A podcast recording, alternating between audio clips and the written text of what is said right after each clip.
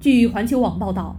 综合俄罗斯莫斯科共青团员报、塔斯社、俄新社等媒体报道，美国白宫新闻秘书普萨基当地时间二十四号出席记者会时被问及，如果乌克兰总统泽连斯基被俘获或被上诉至法庭，美国政府是否计划派军队解救他？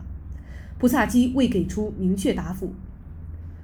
我们与泽连斯基总统保持联系，他是我们的重要合作伙伴，我们支持他。普萨基回答说：“他是乌克兰总统，我不会深入的谈安全保障措施的细节。”感谢收听《羊城晚报广东头条》，我是主播润言。